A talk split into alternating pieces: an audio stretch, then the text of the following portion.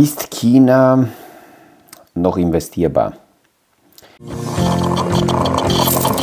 Aus dem Kaffeesatz, der Podcast von AL und E Consulting. Aktuelle Kapitalmarkt- und Wirtschaftsfragen verständlich erklärt mit Scholt Janosch.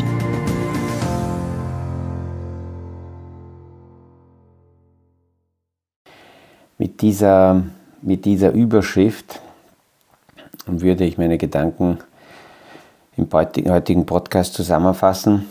Äh, seit einiger Zeit kommen schon Fragen von, von Anlegern, von Kunden, wie China zu sehen ist. Und deswegen habe ich jetzt am Wochenende so ein bisschen quer gelesen und unterschiedliche Stimmungen aufge, aufgegriffen. Am besten fast äh, eine Gegenüberstellung von Neil Ferguson und Marco Papic die China-Situation äh, aus meiner Sicht zusammen. Neil Ferguson, ein äh, Historiker, der geopolitische Entwicklungen verfolgt, bewertet aus dem Blickwinkel der historischen Zusammenhänge. Und der Marco Papic, ein äh, geopolitischer Stratege, bei einem Investmenthaus, äh, die Clock Tower Group. Er beleuchtet auch geopolitische Entwicklungen und leitet daraus unterschiedliche Strategien fürs Investieren ab. Und genau diese zwei Gegenüberstellungen zeigen oder die zwei unterschiedlichen Meinungen zeigen, dass gerade auch in China oder im Zusammenhang mit China man sowohl äh, Chancen als auch Risiken immer auf dem Zettel haben sollte. Nur Chancen und nur sichere Richtungen gibt es nicht. Nur Risiken zu sehen ist zwar auch eine Möglichkeit, aber es gibt immer wieder natürlich äh, Aspekte und Argumente, warum nicht nur die Risiken äh, schlagend sein sollten. Daniel Ferguson sagt zum Beispiel zusammengefasst in seinen Statements, ein aktueller Beitrag ist in der äh, Neue Zür Zürcher Zeitung ähm, veröffentlicht worden.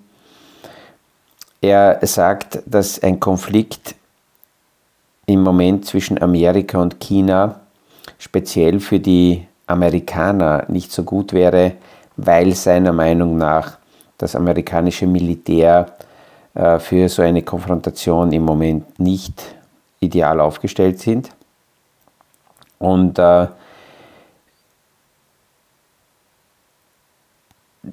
rein im Investmentbereich äh, haben die Amerikaner im Moment ähm, ein, einen Investmentboom. Und dieser Investmentboom ist so stark, wie ja, China vor Jahrzehnten gehabt hat. Und umgekehrt hat China aktuell Immobilienprobleme, wie es die Amerikaner gehabt haben 2008. Nur die Chinesen lösen das ganz anders als die Amerikaner damals. Und zu dieser Meinung kommt auch Marco Papic, der sagt, die Verflechtungen zwischen China und Amerika, China und der westlichen Welt sind so extrem stark, dass auch äh, hier China an, an den Brüchen nicht interessiert ist. China speziell weiterhin seine Verbindungen und Kontakte zu, äh, zu den europäischen Märkten braucht, zu Amerika braucht und dass aus chinesischer Sicht das Erstarken und das immer stärker und stärker werden von Indien äh, nicht positiv gesehen wird und deswegen, allein schon deswegen China seine äh, Kanäle zu Europa und, und zu Amerika nicht kappen kann. Wenn man diese Frage mit China aufwirft, dann ist rein aus Investmentsicht und aus Portfoliosicht natürlich entscheidend, ob jetzt 2, 3, 5 Prozent maximal eines Portfolios China nahe ist, weil die meisten ja nicht in China investiert sind, sondern über äh, Investmentinstrumente äh, indirekt meist in China investiert sind. Man kann ja direkt in China, speziell als Ausländer und als Privatanleger ganz schwer direkt investieren. Deswegen äh, muss man das auch dazu sagen, dass das indirekte Investitionen sind. Es ist natürlich äh, deutlich belastender, über Kinder nachzudenken, wenn jetzt sagen wir 30, 40, 50 Prozent des Portfolios oder manchmal mehr China ist. Wie kann das passieren, dass manchmal mehr in China ist? Ja, gerade Privat- und Kleinanleger sind in der Vergangenheit in manchen Ländern sogar stärker von unterschiedlichen Gesellschaften und Vertrieben äh, massiv in solche Produkte ähm, ja, hineingeholt worden, die überwiegend in China investieren. Und äh, nachdem die chinesischen Probleme dann begonnen haben, kommt dort das äh, permanente Schönreden. Dort ist im Moment, also aus meiner Sicht ist nicht die Frage, ob jetzt China äh, investierbar ist oder nicht, ob das gesund ist oder nicht, sondern die Portfolioidee ist zu hinterfragen, ob, äh, ob und wie viel Sinn es macht, so überlastig in einem Satellitensegment, in einem Bereich äh, investiert zu sein. Das ist natürlich ein, ein Glücksspiel. Die Probleme, die weiterhin da sind, Demografie, ist, ist, äh, arbeitet gegen China. Handelskonflikte, die sehr stark aufkommen, gerade mit Amerika. In der Wirtschaft haben wir massive Probleme, speziell im Immobiliensegment. China hat weiterhin ein Riesenproblem mit der Jugendarbeitslosigkeit. Sie versuchen gerade im Technologiebereich alles unter ihre Kontrolle zu bringen und damit leidet auch die Glaubwürdigkeit der Führung, die Glaubwürdigkeit der Strukturen. Und ne, nicht wegzuwischen ist die Taiwan-Frage und das könnte ein Funke sein, der, der hier also größere Probleme auslöst. Selbst wenn man diese Probleme sieht, muss man unabhängig davon auch sagen, dass China immer noch weltweit der zweitgrößte Aktienmarkt ist, sowohl für Aktien als auch für Anleihen. Und wir haben es in den letzten Jahren gesehen, die Unsicherheiten China führen dazu, dass es einige Ausweichbewegungen gibt und davon profitieren einige Märkte. Indien ist immer wieder im Vordergrund, aber genauso auch Mexiko oder auch Vietnam oder Korea. Und neu jetzt großartig aufzubrechen nach China wäre vermutlich sehr, sehr riskant. Deswegen muss man auch über Risiken sprechen. Wenn jemand gesund im globalen Kontext in China investiert ist, also klassisch als Satellit äh, China behandelt und hier ähm, größenordnungstechnisch zwischen 2 und 5 Prozent Investment hat, dann könnte man diese Investments lassen, möglicherweise auch monatlich dazu kaufen. Gerade tiefe Kurse sind dafür ganz gut, nicht nur günstig einzukaufen, sondern auch vorherige Investments, wenn man das im Portfolio lassen will, nach unten zu mischen durch günstigere Nachkäufe. Und ähm, wann sollte man aus China gehen? Naja, aus meiner Sicht ist es immer sinnvoll zu gehen, sobald man an einem Investment nicht mehr glaubt. Und da kommen die sogenannten 4Gs von Costolani immer wieder ins Spiel, die man braucht, um äh, irgendwo investiert zu sein. Erstens, ein G steht für Geld. Natürlich brauche ich die dementsprechende Liquidität und ein Investment in den chinesischen Markt ist sicherlich zehn Jahre plus zu sehen. Da darf ich auf diese Summe also nicht zugreifen müssen. Zweitens brauche ich Glaube. Das ist der zweite G. Und solange ich in einem Markt oder in einem Segment glaube, macht es Sinn, dort investiert zu sein. Wenn ich irgendwann mal nicht daran glaube, nur deswegen drin zu bleiben, weil ich drinnen war, oder wenn mir jemand sagt, es wird schon gut gehen, ist eine ganz gefährliche Geschichte. Ähm, dann kommen wir zum dritten äh, G, das ist Geduld. Und Geduld kann ich dann aufbringen, a, wenn ich die ersten zwei habe, also Geld und Glaube habe, dann habe ich auch Geduld und habe mit den Schwankungen keine Probleme. Und Costolane sagte natürlich zum Schluss, was ich noch brauche, um erfolgreich zu sein im Investment, ist auch Glück. Ähm, aber konzentrieren wir uns auf die ersten drei, die können wir beeinflussen, vier nicht äh, unbedingt. Und meist ist es ja so, dass äh, Glück sich relativiert, wenn die gesamte Strategie insgesamt vorher passt. Es ist ja so, dass jetzt am Jahresende äh, zum Beispiel in manchen Ländern kommt das schon und es wird europaweit immer stärker und stärker kommen, dass zum Beispiel bei Versicherungen verpflichtend gerade Risikoversicherungen sowohl für Private als auch für Unternehmen einmal im Jahr äh, geprüft werden sollten. Also die Verträge sollten dem Wettbewerb gestellt werden und man sollte also schauen, gibt es für die jeweiligen Risiken im Preis-Leistungs-Verhältnis günstigere Lösungsmöglichkeiten. Das ist eine Entwicklung aus dem äh, ja, Transparenzbereich, äh, dass die speziell die Versicherungen nicht mehr so wie früher einmal abgeschlossen und dann jahrzehntelang die niemand mehr angerührt hat, gerade im Risikobereich und die sind da so dahin geplätschert, sind das durch Indexierung teilweise auch teurer geworden. Und wenn man dann die Preis-Leistungs-Verhältnisse zufällig einmal angeschaut hat, ist man darauf gekommen, dass man viel zu viel zahlt. Also diese Überprüfung sollte man jedes Jahr machen. Und das Gleiche ist aus meiner Sicht auch für Portfolios ganz, ganz wichtig. Auch Portfolios sollten zumindest einmal im Jahr einem Risikoertragscheck unterworfen werden. Das heißt, man kann hier nach unterschiedlichen Analysen die Portfolios bewerten.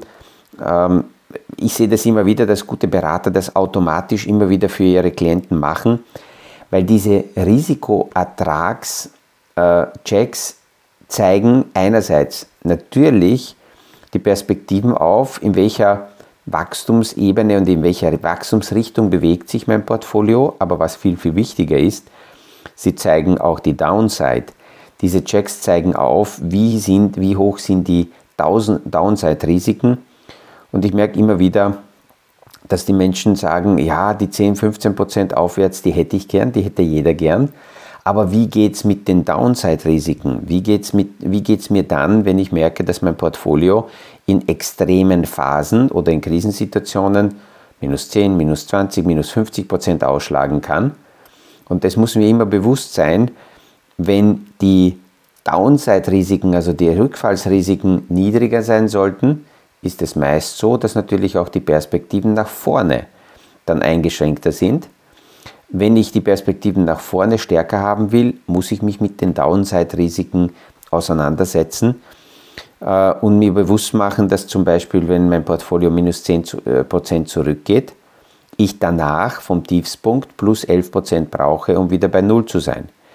Geht mein Portfolio und ist mein Downside-Risiko 50%, dann brauche ich vom Tiefspunkt 100% Anstieg, damit ich wieder beim vorherigen Null bin. Und damit sollte ich mich als Anleger immer wieder auseinandersetzen, wie, wie, wie geht es mir, ähm, wie, wie äh, kann ich diese Situationen handeln, wie schaut mein Liquiditätsmanagement aus, das ist ganz, ganz wichtig.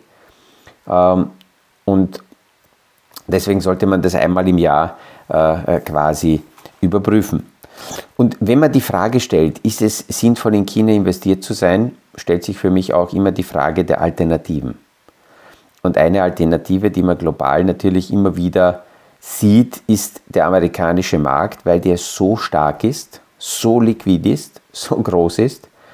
Und man muss ganz klar auch dazu sagen, dass dort viele Programme, die der Joe Biden gestartet hat, funktionieren. Und deswegen ziehen die amerikanischen Unternehmen so stark nach vorne. Wir haben Subventionen im Chip-Bereich, in der Chip-Produktion, weil Amerikaner äh, die Chip-Produktion sehr stark weiterhin äh, gegenüber den Asiaten forcieren wollen.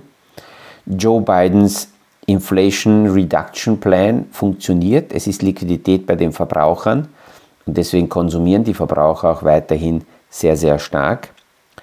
Die Energie ist in Amerika weiterhin günstiger als weltweit woanders, wenn wir jetzt mehr die arabischen Regionen ausblenden. Der amerikanische Konsument ist immer noch sehr, sehr stark. Sehr oft hat man gesagt, naja, die ganzen Reserven nach der Covid-Phase sind aufgebraucht. Wir sehen, dass aus unterschiedlichen Programmen trotzdem sehr viel Liquidität da ist und nicht zu vergessen Momentum.